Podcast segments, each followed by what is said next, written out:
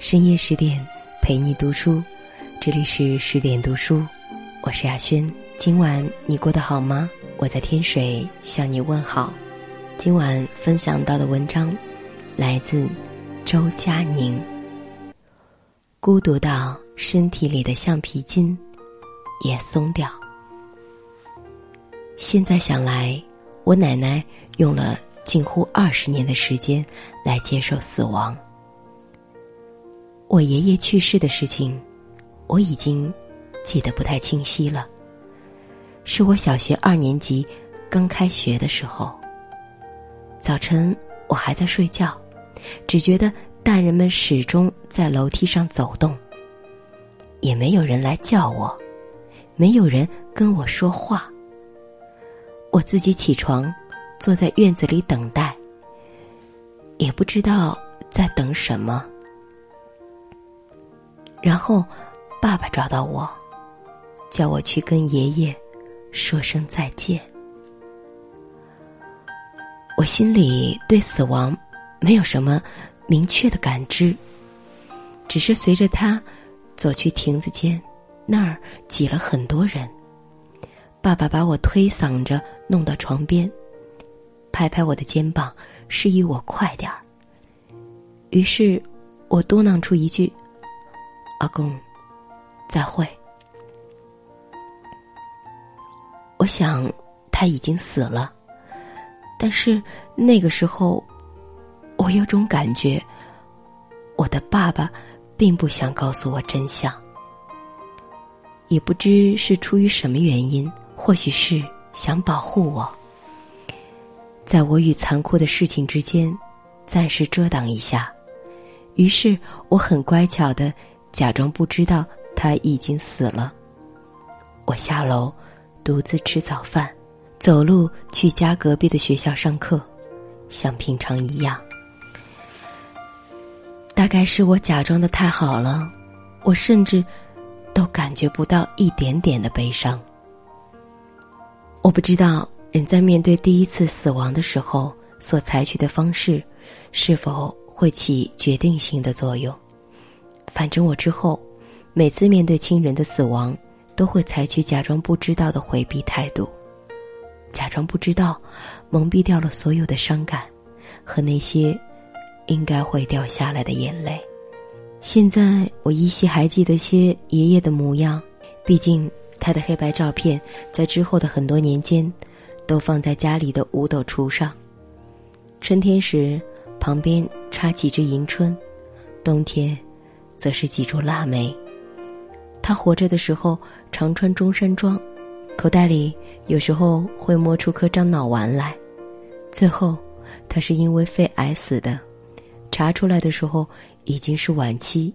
很奇怪，他从来不抽烟，也不喝酒，每天还都要喝上一杯人参茶。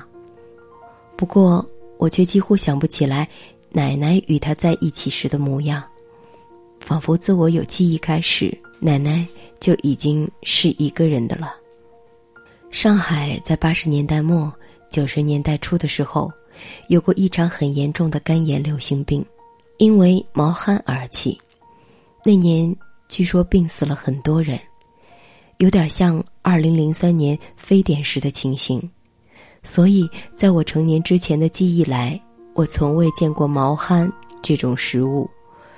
只听亲戚们描述当年吃毛蚶时喷香的场景，在水里抄一把捞起来，带着血水呢，蘸一蘸撒了葱姜的醋，一个人都能吃掉一锅。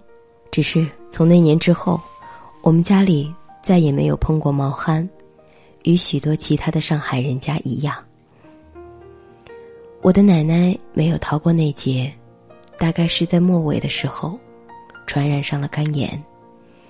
那应该是在爷爷去世以后不久，他病了很长一段时间。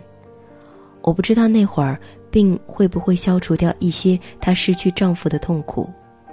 我去医院看望过她几次，只记得回来以后被要求反复洗手，才能上桌吃饭。等她出院以后，就不再与我们一起吃饭。我说的不在。是从此以后，直到他在二零零七年冬天去世，都没有再与我们一起吃过饭。刚开始，他还和我们坐在一个饭桌上，不过是用自己的碗筷，坐得远远的，让爸爸夹菜给他，绝对不直接碰桌上的食物。那时候，他变得非常小心翼翼，脸上常常带着种惊恐的表情，像是病菌已经长期在他的身体里种下来，再也不离开。他是个非常非常善良的人。总是提醒旁人他得过肝炎，也唯恐把病再传染给了他人。他甚至不太愿意让我坐他坐过的椅子，那也是一把专门的椅子。他每天坐在上面看报纸，等到傍晚四点钟，他会站起身来，先把整栋楼的楼梯全部都拖一遍，再拎着一只铅筒去弄堂里捡垃圾。他捡垃圾也不是为了卖钱。而是真的把地上的脏东西都捡起来，分几次去隔壁弄堂的垃圾桶里扔掉。其实我至今都不太理解他，有时候比较起自己来，难免觉得他心里那种极端柔软、极端容易担忧又极端善良的性格，并没有遗传到我这儿。也或许有，只是用了另外的方式。再后来。他就不再与我们一起吃饭了，甚至很少出现在我们的房间里。那时候我们还住在老房子里，我与爸爸妈妈一起挤在楼下一间三十平米左右的房间里，奶奶独自住在亭子间。她开始写日记。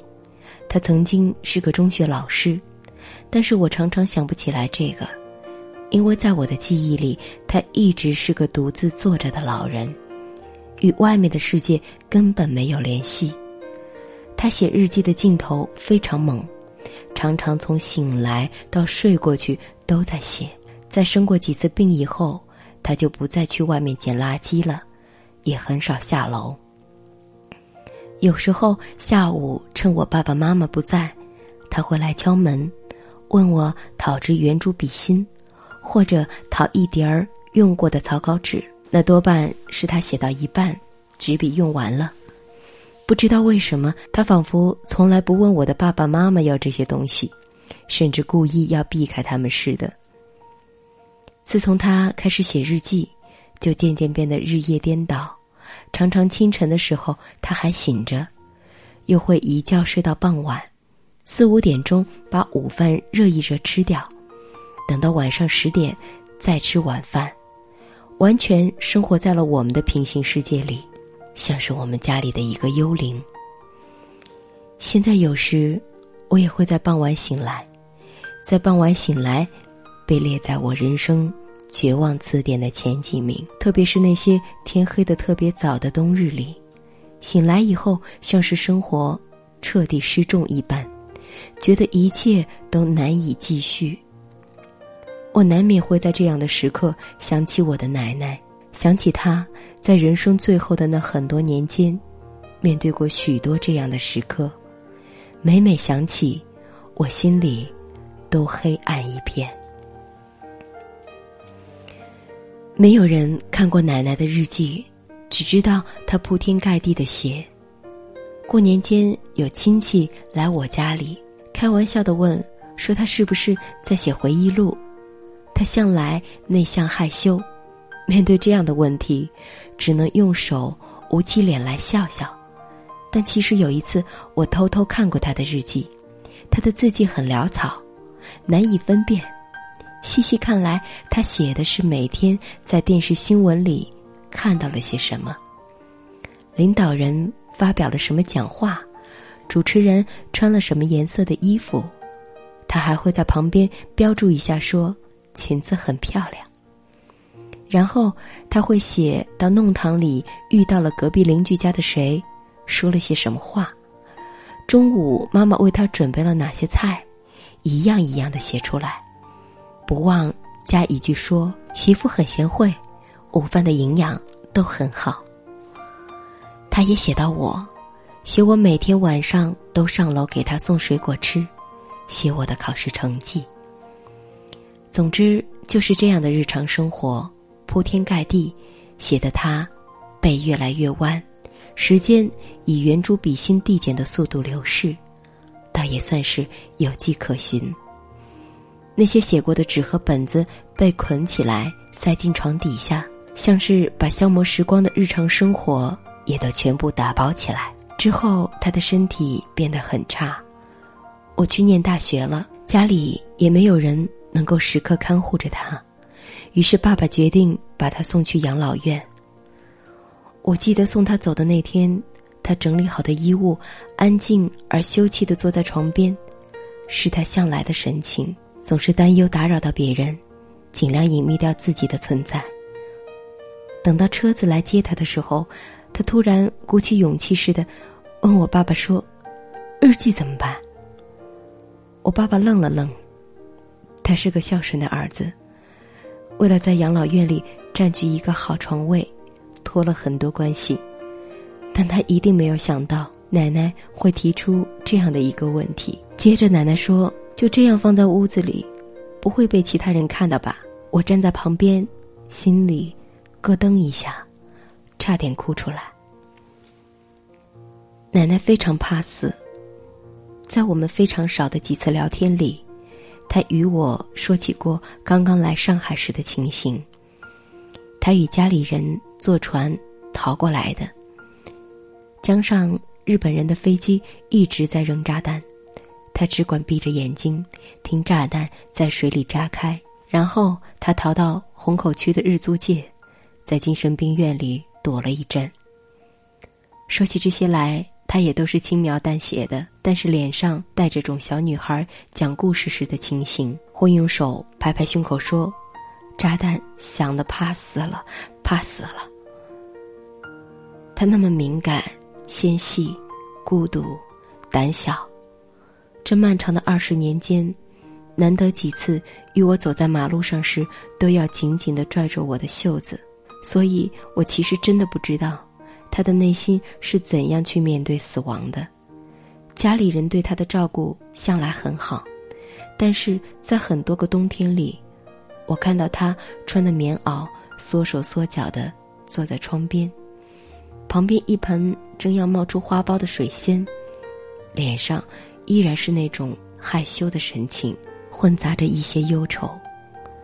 我到现在也想不起来他是否曾经开怀过，甚至在很久以前翻出他年轻时的黑白照片，他依然是那副神情，哪怕是在笑，也微微的皱着眉头，为不知道什么事情而担忧着。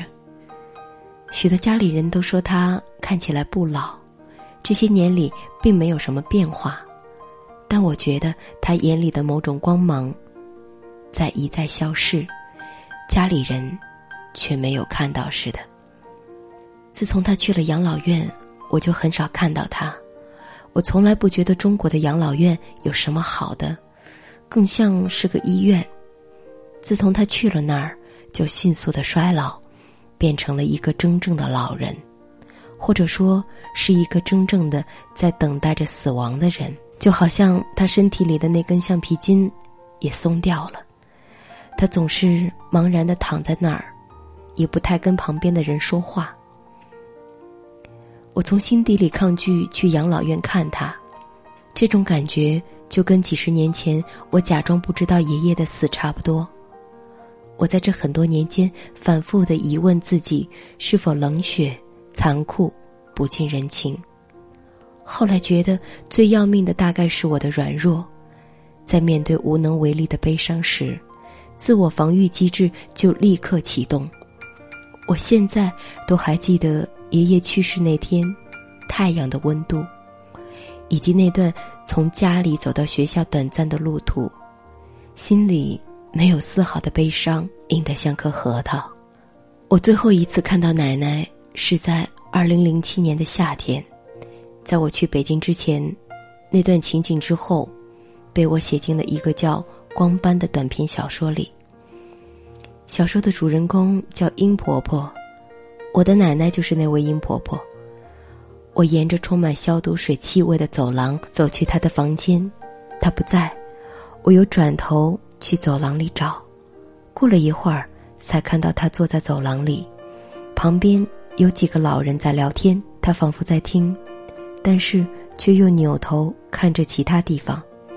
不知道是谁帮他剪的头发非常短，像个男人。我不知道他有没有为此发脾气，在那最后的几年里，他的脾气变得非常不好。妈妈有时候会抱怨一下，但却总是不由想起，在爷爷刚刚去世后不久的那些暑假里，我与奶奶两个人单独度过的一个又一个的白天。我常常无缘无故的对他发火。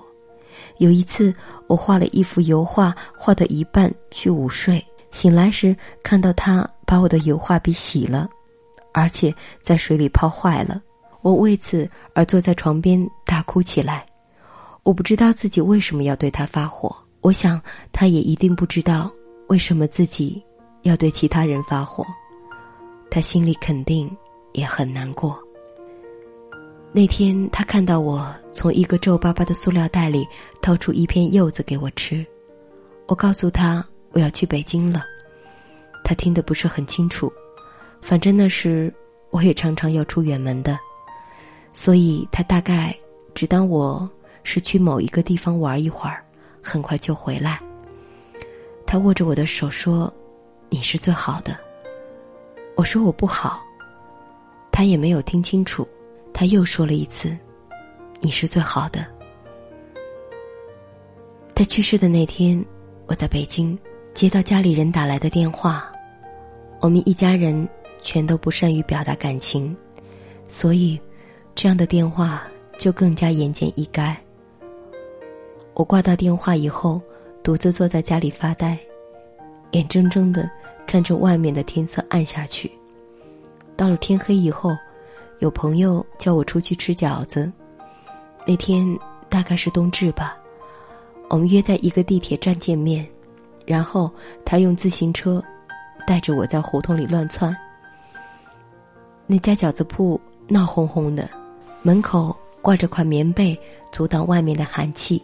我们来一鼓作气叫了差不多一斤的各色饺子。他还专门跑去隔壁帮我买了桂花酒，自己买了二锅头。我们像平常一样大吃大喝，还大声说话。我假装的。都已经意识不到自己在假装了。然后朋友给我说了一个笑话，一点都不好笑。他把一张纸撕来撕去，贴在脸上，假装是猪八戒。我喝的有点多了，就看着他大笑起来，很快就后悔。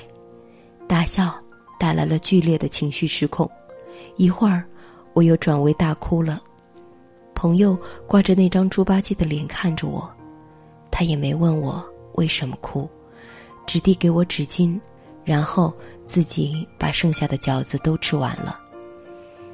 那天我始终在哭，一直到深夜，有朋友给我打电话，我因为过分哽咽而根本没有办法去接。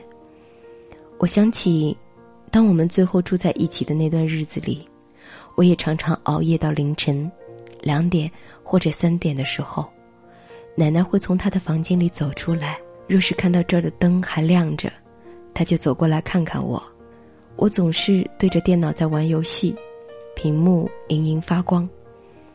她不是很明白外面的世界已经变成了什么样子，只以为我一直在做作业。于是，他站在旁边看一会儿，然后说一句：“做功课，不要做的那么晚。”其实那时我早就已经不需要在半夜里做功课了。我想，奶奶是与我一样的人，孤独怎么吞噬掉她，以后也会怎么吞噬掉我。甚至我不知道自己能否像她一样，在漫长的接近二十年的时间里，独自面对死亡的慢慢到来。嗯，这个过程实在太过于漫长了。好了，今晚就分享到这里了。更多好文，欢迎您关注微信公众账号“十点读书”。我是亚轩，提前祝您晚安，我们再会了。